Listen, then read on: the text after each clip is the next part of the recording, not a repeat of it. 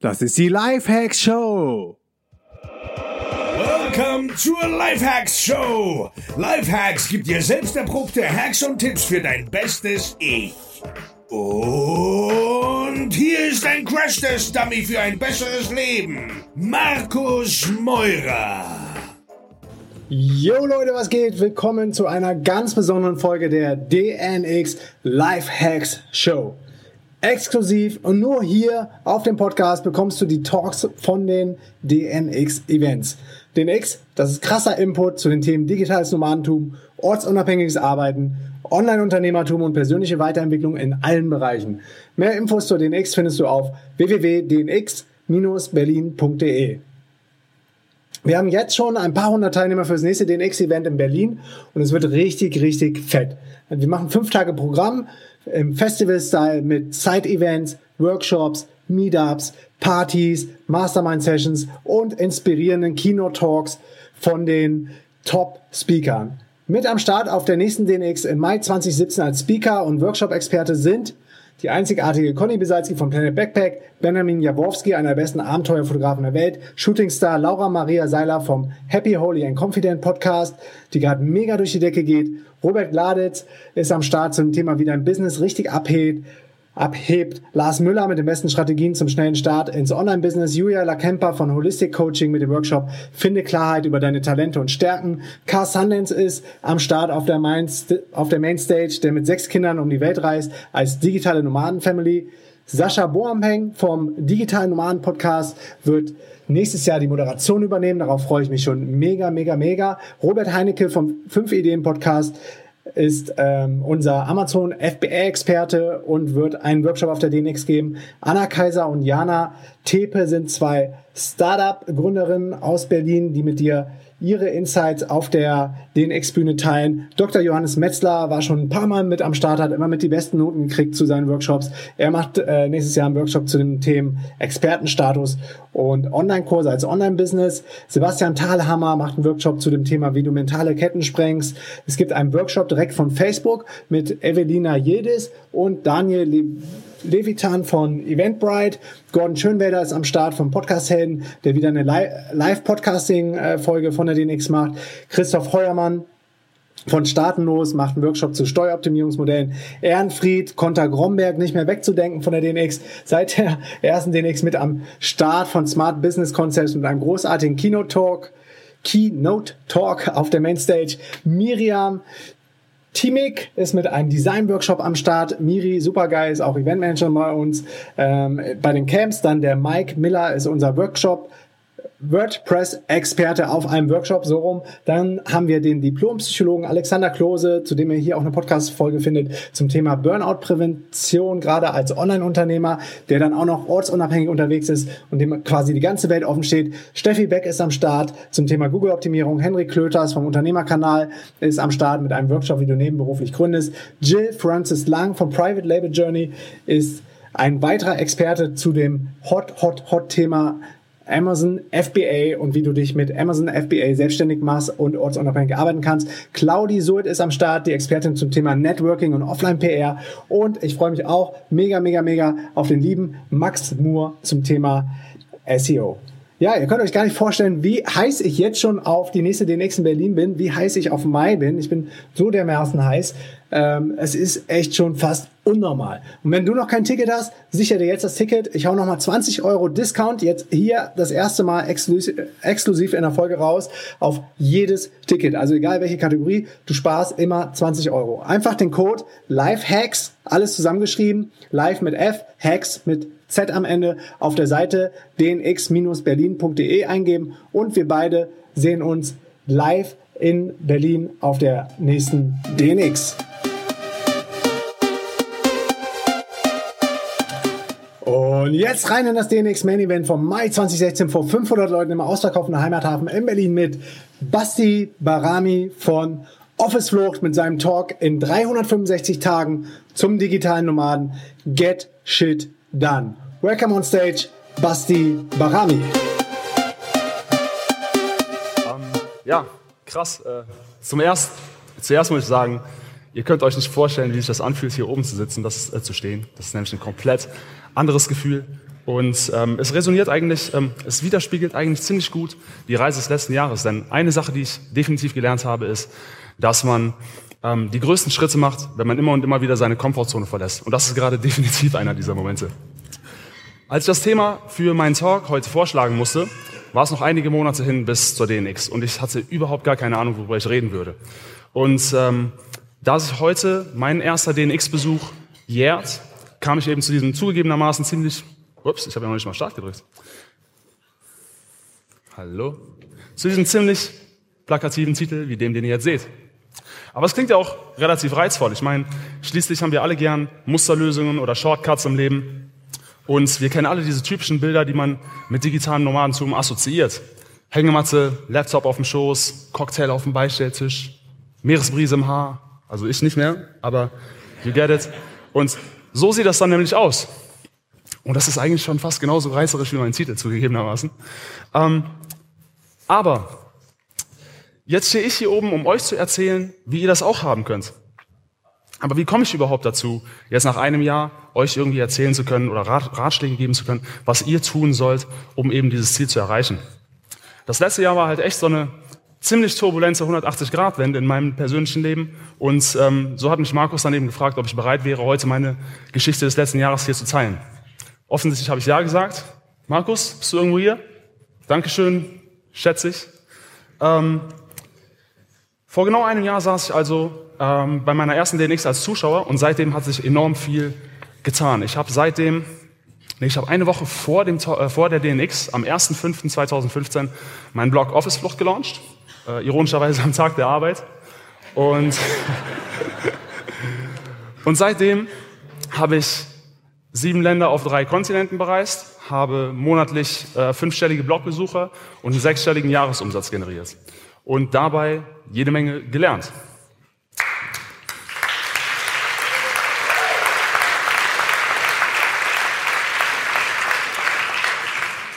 Noch im Februar 2015 habe ich Lehramt studiert, zum zweiten Mal. Scheint irgendwie so der, der, der Studiengang für, der Alibi-Studiengang für alle Leute zu sein, die nicht genau so wissen, was sie mit ihrem Leben anfangen sollen. Äh, BWL übrigens auch.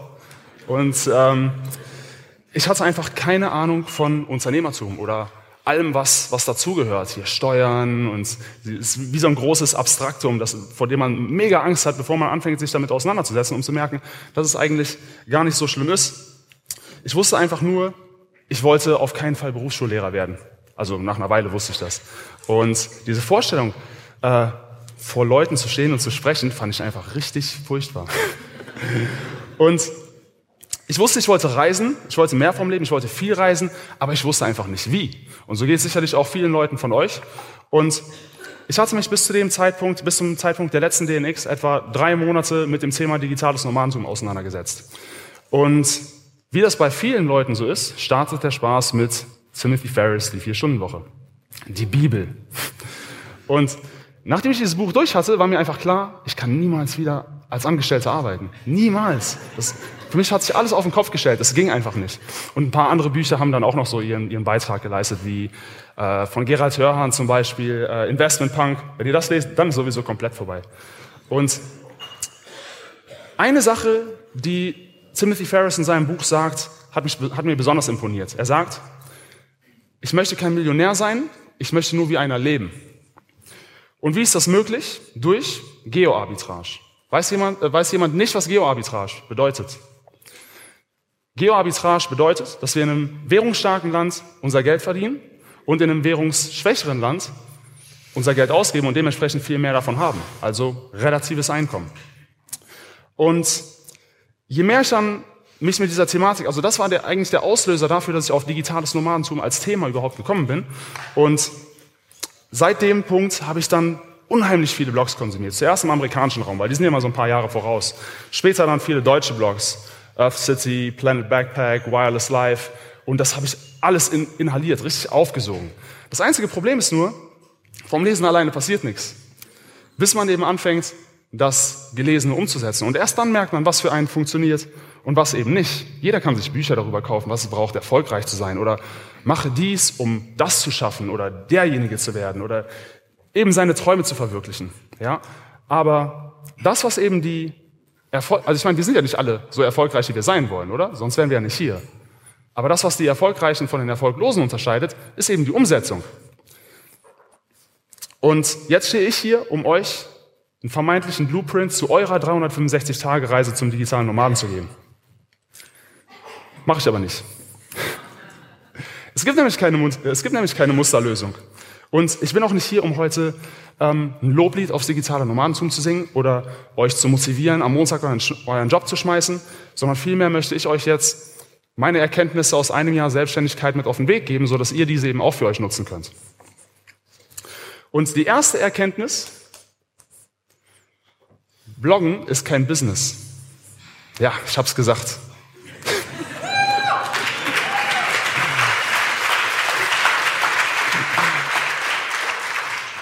An, an, jeder virtuellen Ecke wird einem suggeriert, dass man erstmal einen Blog startet, sich Reichweite aufbaut, dann haut man sein erstes digitales Infoprodukt auf den Markt und dann rollt der Rubel. Kann man ja, wenn so ein E-Book einmal fertig geschrieben ist, kann ich es ja unendlich verkaufen, bis ich im Grab liege. Ist natürlich nicht der Fall. Aber so stürzen viele Leute naiv ähm, durch eben viele Blogs, die so ein bisschen bauernfängerisch unterwegs sind, ähm, Hals über Kopf ja, in die Selbstständigkeit mit der Vorstellung von einem Blog-Business, ohne wirklich zu wissen, wie die eigentlich Geld verdienen wollen. Und es gibt ja auch böse Zungen, die behaupten, dass die eine Hälfte der digitalen Nomaden davon lebt, der anderen Hälfte zu zeigen, wie es geht.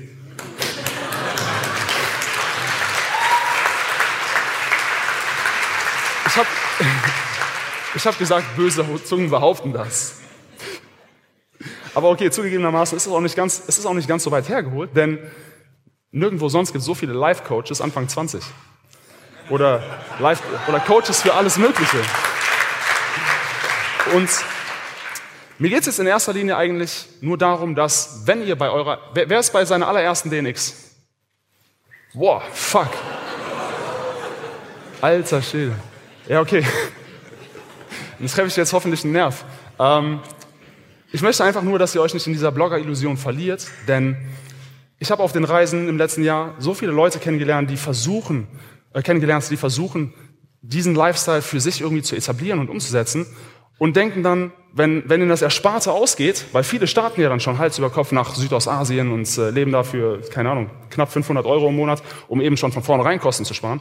Aber das Problem ist einfach, dass ähm, diese Leute dann resignieren und hinterher denken, sie hätten versagt. Dabei haben sie nicht versagt. Sie sagen dann, okay, ich habe es probiert und dieser Lifestyle scheint irgendwie für mich nicht zu funktionieren. Hat nicht geklappt. Und das ist natürlich Schwachsinn. Ihr habt nicht versagt, ihr habt einfach nur einen falschen Fokus. Ihr müsst einfach viel unternehmerischer und strukturierter an, dieses, an die Sache rangehen. Also, Bloggen ist kein Business. Ich habe mal gehört, dass man eine Rede idealerweise mit einem Zitat starten sollte. Und während ich mir TED Talk nach TED Talk reingezogen habe, damit ich heute nicht total sterbe, ähm, wird das tatsächlich ziemlich häufig gemacht. Jetzt sind wir nicht mehr ganz am Anfang des Talks, aber es gibt zwei Zitate, die besonders gut mit meiner Reise des letzten Jahres resonieren. Das erste ist diese, dieses. Wenn du hinter zwei Hasen herläufst, fängst du keinen. Und damit komme ich auch direkt zur zweiten Erkenntnis. Vor kaum, wie gesagt, vor kaum einem Jahr saß ich selber noch im Hörsaal, habe Lehramt studiert und wusste, dass es nicht das ist, was ich machen möchte. Aber ich hatte dennoch nicht die Courage, obwohl ich total motiviert war eigentlich von den ganzen Blogs, die ich gelesen habe, ähm, ich hatte nicht die Courage, einen Schlussstrich unter dieses Kapitel zu ziehen. Weil gerade wenn man etwas macht, das, das ziemlich unkonventionell ist, von dem man ehrlich gesagt selber noch nicht weiß, ob das, äh, ob das gut ausgeht, dann hat man doch verdammt gerne noch einen Backup-Plan. Es hat aber auch nicht lange gedauert, bis ich gemerkt habe, das mit dem Backup-Plan funktioniert nicht. Weil, wenn man Plan A und Plan B gleichermaßen versucht, so am Leben zu erhalten, dann fährt man beide Pläne eben nur mit halber Geschwindigkeit. Und meistens gehen dann die Pläne beide nicht vollends auf. Die ersten signifikanten Meter habe ich eigentlich erst gemacht, als ich eine Entscheidung getroffen habe. Und ähm, es ist eine Entscheidung gewesen, nach der ich halt wirklich niemals wieder zurückgeguckt habe. Und es ist eigentlich, eigentlich vielmehr so, dass wenn ihr diese Entscheidung trefft, dass ihr diese eine Sache richtig machen solltet. Und ich habe gelernt, es gibt keine falschen Entscheidungen. Weil zu dem Zeitpunkt, wo wir eine Entscheidung treffen, sind wir überzeugt davon, dass es die richtige ist. Und dann sollte man einfach dafür sorgen, dass es die richtige Entscheidung wird. Und das heißt nicht, dass ihr jetzt nächste Woche alle nach Hause gehen sollt oder äh, zur Arbeit gehen sollt, Uni und Job und sonst was alles schmeißen sollt, sondern es heißt einfach nur, dass ihr an irgendeinem Punkt, wenn ihr vorankommen und etwas verändern wollt an eurem Leben, dass ihr dann die Eier haben müsst, wirklich eine Entscheidung zu treffen. Und es gibt viele Menschen, die sich beklagen, fast jeder beklagt sich ständig über alles. Über die Finanzen, über den Job, über die Partnerschaft. Dabei ist alles, was wir machen müssen, um unser Leben wirklich nachhaltig zu verändern, eine Entscheidung zu treffen. Wir haben selber die Kontrolle. Wir entscheiden, ob wir, ob wir andere Leute die Entscheidungen für uns treffen lassen. Bis zum heutigen Punkt ist unser Leben die Summe der Entscheidungen, die wir getroffen haben. Und es ist definitiv nicht leicht, unpopuläre Entscheidungen zu treffen. Insbesondere, wenn das Umfeld nicht dafür bereit ist. Aber zur Reise, die euch allen bevorsteht, gehört es definitiv auch, mit Kritik umgehen zu können. Egal wer jetzt heute nach mir noch oder vor mir eben auch äh, auf der Bühne steht, wird bestätigen können, dass man zu irgendeinem Punkt ähm, definitiv viel Gegenwind bekommen hat. Und das ist nicht immer schön. Und als gut gemeinter Rat wird immer an einen appelliert, mach doch erstmal die Uni zu Ende, warte doch bis zur nächsten Beförderung. Oder wie erklärst du die Lücke in deinem Lebenslauf? Und Ihr dürft euren Kritikern nicht böse sein, weil die, die, die lautesten Gegner sind eigentlich immer die, die sich mit der, mit der Thematik null auseinandergesetzt haben. Die meinen die meint's ja wirklich nicht böse. Aber man lässt sich dann schnell vom Weg abbringen. Ganz egal, wie motiviert man ist, so kommt man eben ins Schwanken und ins Zweifeln. Und wenn man ähm, diese Kritik eben als Antrieb nutzt, um ja, um, um also als Motivation quasi die Leute vom Gegenteil zu überzeugen, weil ihr an die Sache glaubt, dann verstummen die Kritiker mit der Zeit eben auch. Und ich sage euch ganz ehrlich, meine Familie, die hat überhaupt nicht gut darauf reagiert. Also es war, die haben einen riesen Fass aufgemacht und es war mega unangenehm. Aber ich kann es auch nachvollziehen. Ich war echt nicht so der akademische Vorzeigesohn. Und wenn ich dann mit 30 mein zweites Studium schmeiße, ähm, dann macht man sich eben, eben, äh, eben ziemlich große Sorgen. Insbesondere, wenn man einen Blog startet, der auch noch Office-Flucht heißt. Und Kind, du, du findest ja nie wieder einen Job. Das Internet vergisst das nicht.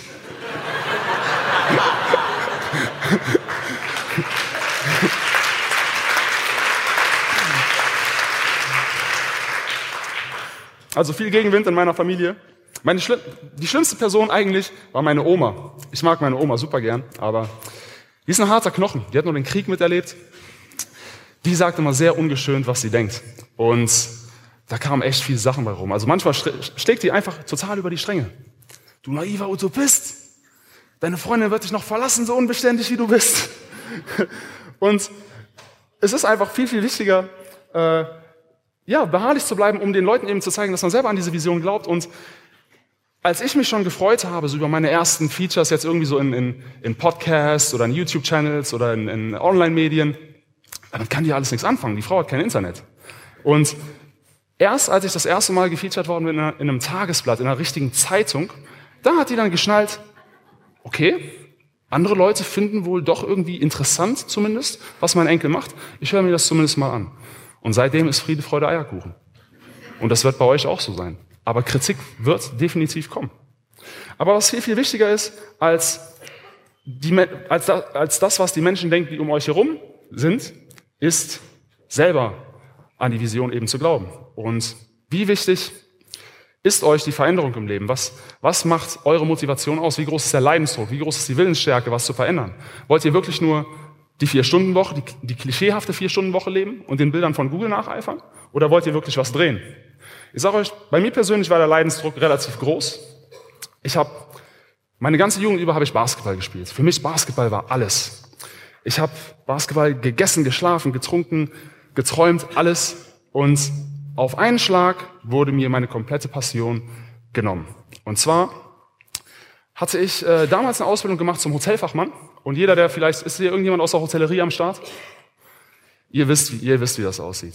Zwölf Stunden am Tag nur auf den Beinen, schleppen, putzen, polieren, Arschkriechen.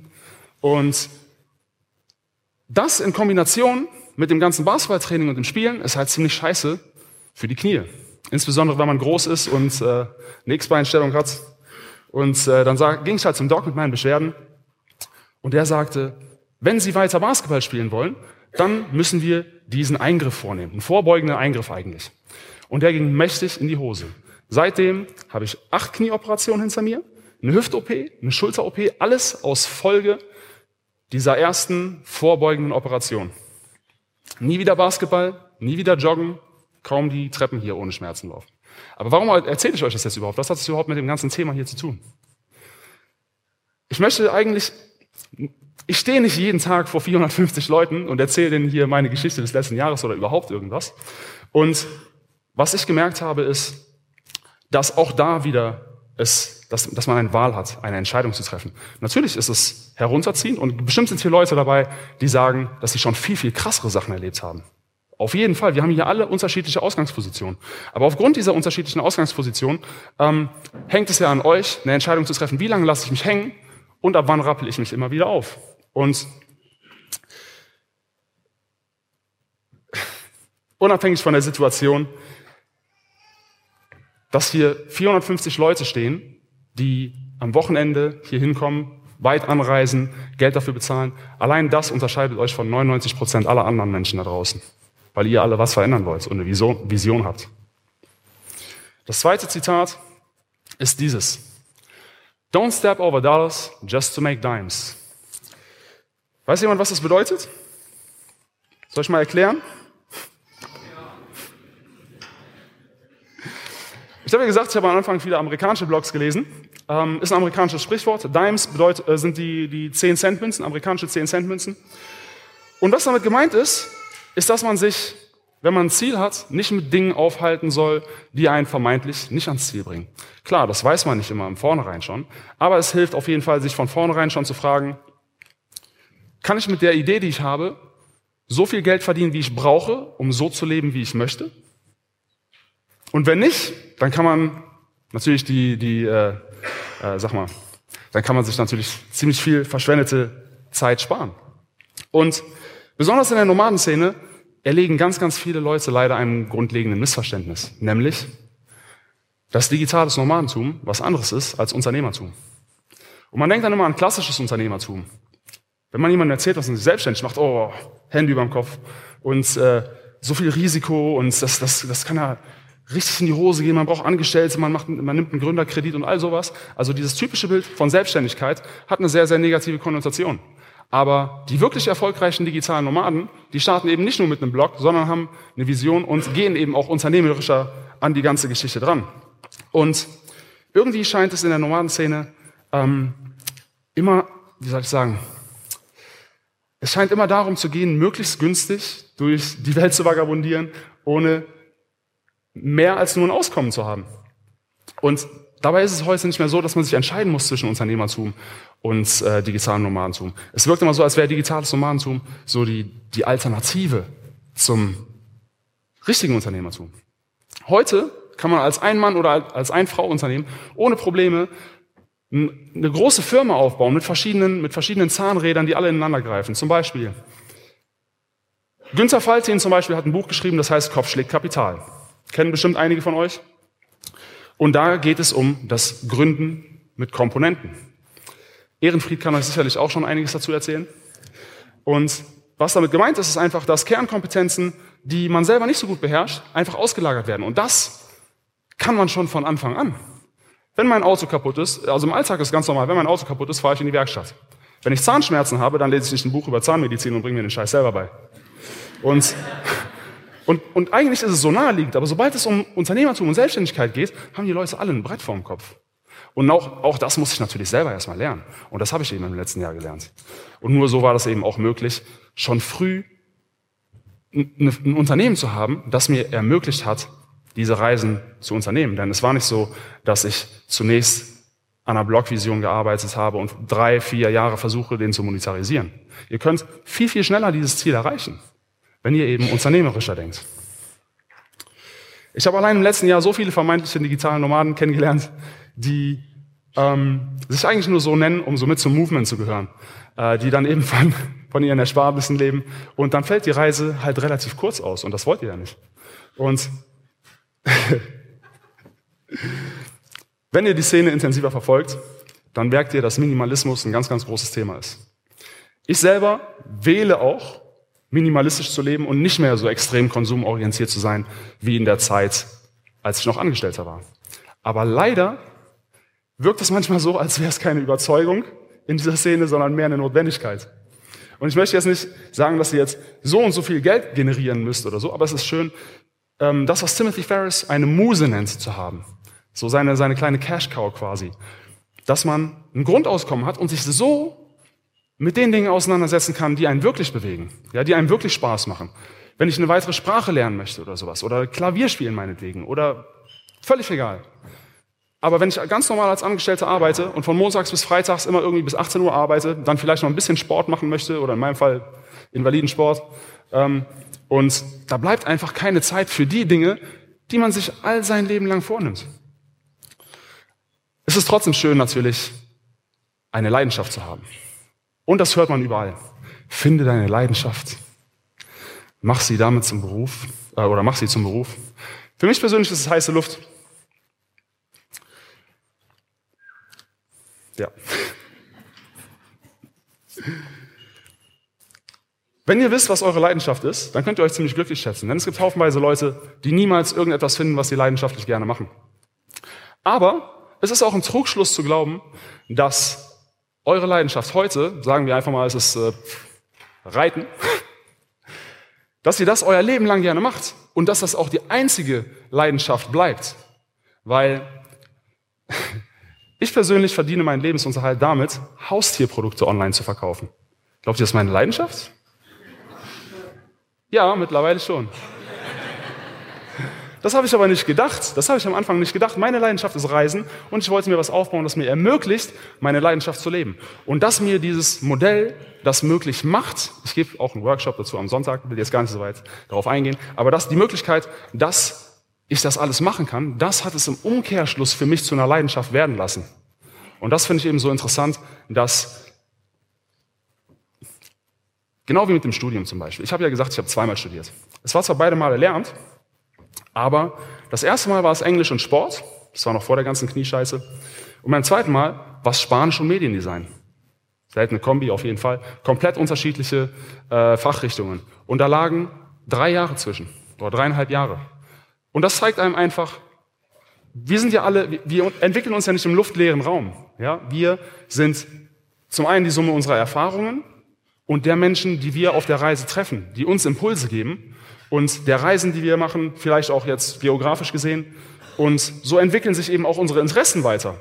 Und deshalb finde ich es zum Beispiel auch so extrem reißerisch, wenn man jetzt Jugendlichen suggeriert, ja, so mit 16, du fängst eine Ausbildung an und die Leute, die, machen sich den Kopf kaputt mit dieser Entscheidung quasi, dass sie davon ausgehen, dass sie diese eine Sache machen müssen, bis sie in Rente gehen. Aber das ist ja der Trugschluss, der überall eben nach wie vor so gelebt wird.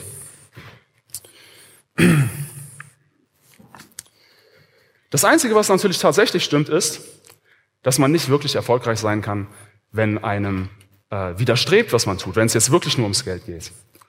Denn das merkt natürlich dann jeder. Und so kommen wir zur nächsten Erkenntnis. Sei authentisch. Während ich völlig nervös war die letzten Tage, während, äh, wegen dieses Talks, haben mir dann so meine Freunde gesagt, Basti, Schulterklopfer, Sei einfach du selbst. Dann wird das schon. Seid authentisch, denn ohne fällt euch das, Net das Netzwerken schwer. Sich mit Gleichgesinnten zu vernetzen, hat mir persönlich unglaublich viel gebracht, denn ich habe nach wie vor Kontakt zu Leuten, die ich auf der letzten DNX hier im Mai kennengelernt habe. Und zwar ähm, redet man regelmäßig über, über Projekte, über Ideen, die man angehen möchte und äh, supportet sich und zieht eben gemeinsam an einem Strang. Ihr habt hier die Möglichkeit, dieses Wochenende äh,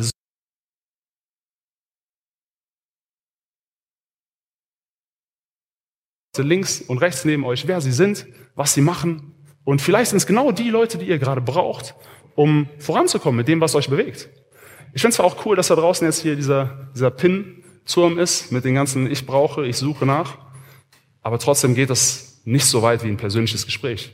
Deshalb vernetzt euch. Das ist unglaublich wichtig. Und ich wäre auf gar keinen Fall ähm, so weit, das ist ja nur der Anfang, aber so weit gekommen im letzten Jahr, wenn ich das nicht getan hätte. Nutzt die DNX als Startpunkt und ich möchte euch bitten, so viel wie möglich von diesem Wochenende mitzunehmen, denn ihr habt alle ein Ziel, das sich definitiv in 365 Tagen umsetzen lässt. Um ehrlich zu sein, sogar viel schneller, wenn ihr nicht halb so faul seid wie ich. Und wenn ihr Angst vorm Scheitern habt, wenn ihr Angst habt, eine vielleicht folgenschwere Entscheidung zu treffen, dann hilft es immer, sich das Worst-Case-Szenario auszumalen. Was kann uns passieren? Wir sind hier so scheiße privilegiert. Was kann uns passieren? Wir werden nicht auf der Straße landen. Wir werden nicht verhungern. Wir können immer wieder uns aufrappeln und auf die Beine kommen. Und das hätten wir nicht. Das wäre nicht der Fall, wenn wir in 99 Prozent aller anderen Länder der Welt geboren wären. Und dass wir hier so viele Sachen mitnehmen können, dass überhaupt solche Events stattfinden. Ich meine, guckt euch mal die Location an. Dass sowas überhaupt stattfindet und wir nach Hause gehen können und das Gelernte zu Hause umsetzen können. An einem Laptop, mit Strom und allem drum und dran. Wir sind echt scheiße privilegiert. Geoarbitrage ist keine Einbahnstraße. Im Intro ist es auch schon angesprochen worden. Und ich möchte euch bitten, wenn ihr als digitale Nomaden durch die Welt reist, dann seht euch nicht nur als Nomaden und, und, und reist schön und habt euren Spaß, sondern seht euch vielmehr als, als, als eine Art Wissensbotschafter. Weil, klar, so wir, wir reisen gerne. Ich bin, auch, ich bin auch nicht gerne im Winter in Deutschland. Und ich finde auch bei weitem nicht alles in Deutschland cool. Aber das, was Reisen eigentlich ausmacht, ist doch interkultureller Austausch, oder? Und die meisten Leute, die reisen und bleiben immer im Coworking Space, in ihrer Nomad Bubble und reden nur mit anderen Deutschen oder eben mit, mit englischsprachigen Leuten. Und ich war letzten Monat, war ich in Marokko und habe in ähm, einer kleinen Provinz, in einer kleinen Schule die Möglichkeit gehabt, vor einer Klasse ähm, über Online-Arbeiten zu sprechen. Die haben da auch, die haben da auch Internet und Computer und alles. Die wissen nur nicht, was sie damit alles machen können. Und als ich dann da vorne stand und den Leuten erzählt habe, wie ich mein Geld verdiene und was sonst noch alles geht, das hat ein komplett neues Universum eröffnet. Also was, was man dann so in deren, die sind völlig aus allen Wolken gefallen, was man in deren Augen gesehen hat. Und ich bin immer noch in Kontakt mit einigen dieser Schülern über Facebook. Und vor anderthalb Wochen hat einer von denen einen YouTube-Channel gestartet. Und das fühlt sich so unglaublich geil an. Deshalb bitte, wenn ihr unterwegs seid,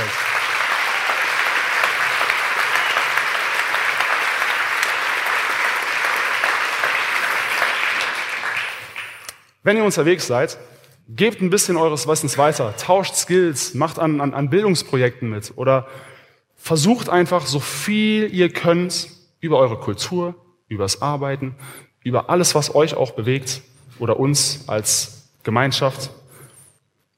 Ihr, ihr seid das Aushängeschild für dieses ganze, für dieses ganze Movement. Ja? Deshalb bitte gebt was zurück. Das Einzige, was keine Ländergrenzen kennt, ist Wissen. Und deshalb bitte Profitiert nicht nur selbst von Geoarbitrage, sondern helft anderen Menschen auch, ihr bestes Leben zu leben. Dankeschön.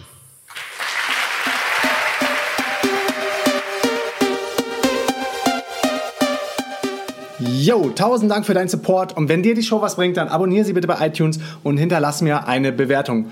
Unter allen neuen iTunes-Bewertungen verlose ich regelmäßig DNX-Tickets für die kommenden Events in Buenos Aires, Lissabon und auch Berlin. Komm auch in die kostenlose DNX Community unter dnxcommunity.de und connecte dich mit tausenden von Lifehackern, Freigeistern und richtig coolen Leuten. Ich bin auch regelmäßig in der Community am Start und helfe, wo ich kann. Folge mir 24/7 an die geilsten Orte der Welt als digitaler Nomade. Abonniere dafür meinen Newsletter unter dnx-berlin.de slash news und folge mir auf Snapchat, Instagram und Facebook unter Markus Meurer. Erzähl deinen drei besten Freunden oder Freundinnen von der Show, so können wir gemeinsam noch mehr Leute erreichen und motivieren. Vielen Dank nochmal für deinen Support und bis zum nächsten Mal. Peace and out.